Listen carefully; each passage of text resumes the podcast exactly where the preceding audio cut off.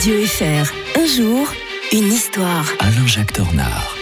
Bonjour Alain-Jacques Tornard. Bonjour Mike. Tous les matins, trois minutes euh, d'histoire que vous nous racontez avec la passion qui vous caractérise. Aujourd'hui, bah forcément, on se sent un peu tout chose, hein, puisqu'on va parler d'un endroit qui n'existe plus. C'est les Hauts-Karabakh. Hein. Exactement. En fait, euh, euh, c'est terrible ce qui se passe là-bas parce qu'on voit qu'on est sur des plaques tectoniques historiques. Hein. ça part de l'Europe avec le Kosovo, ça bouge de partout. Israël, vous avez vu il y a quelques jours, il y a des, des événements tragiques. D'ailleurs, euh, quelque part, on les a même presque annoncés, puisqu'on faisait l'anniversaire des 50 ans du, euh, du de, l'attaque. Et puis on disait, dernier, hein. et on disait que c'était le, le, meilleur moment pour attaquer, c'était le moment du Yom Kippour. Mmh. ça n'a pas manqué. Là, vous n'avez pas porté chance, là. Hein. non, non, non, non, non. Mais c'est valable. On, peut comme ça aller jusqu'à jusqu'en Chine, quoi. Puis on voit que ça bouge de partout, qu'il y a une poussée de, de l'islamisme. Et là, avec le Haut-Karabakh, c'est très, très symbolique. Pourquoi? Parce que c'est le pays arménien. Hein.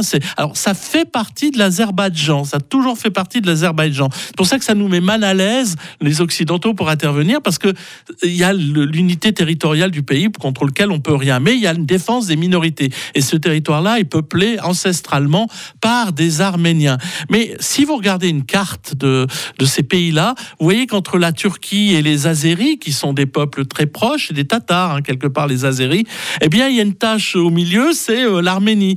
Et que on voit bien que dans ces projets de, de recréer une sorte de grand empire ottoman, eh bien, euh, il y a une partie gênante, une partie qui n'est pas euh, musulmane, qui est chrétienne, qui est, est d'ailleurs le pays du premier chrétien, c'est le premier État chrétien, je le rappelle, c'est l'Arménie au mmh. IVe siècle. Et voilà que malheureusement, ce pays-là, euh, en tout cas pour le Haut-Karabakh, est anéanti, complètement anéanti.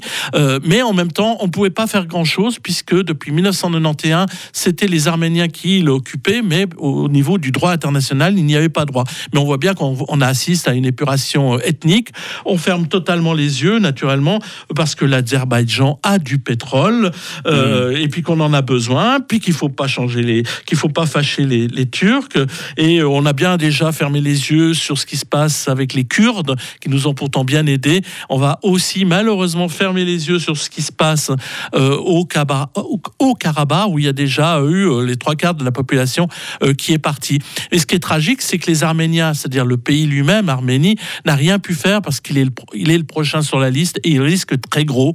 Et il est étonnant de voir euh, les chrétiens d'Occident ne rien faire pour leurs frères d'Arménie. Alain Jacques Tornard va nous proposer demain de revenir en 12 octobre 1999. Ce jour-là, nous passions le cap des 6 milliards d'êtres humains euh, sur la planète.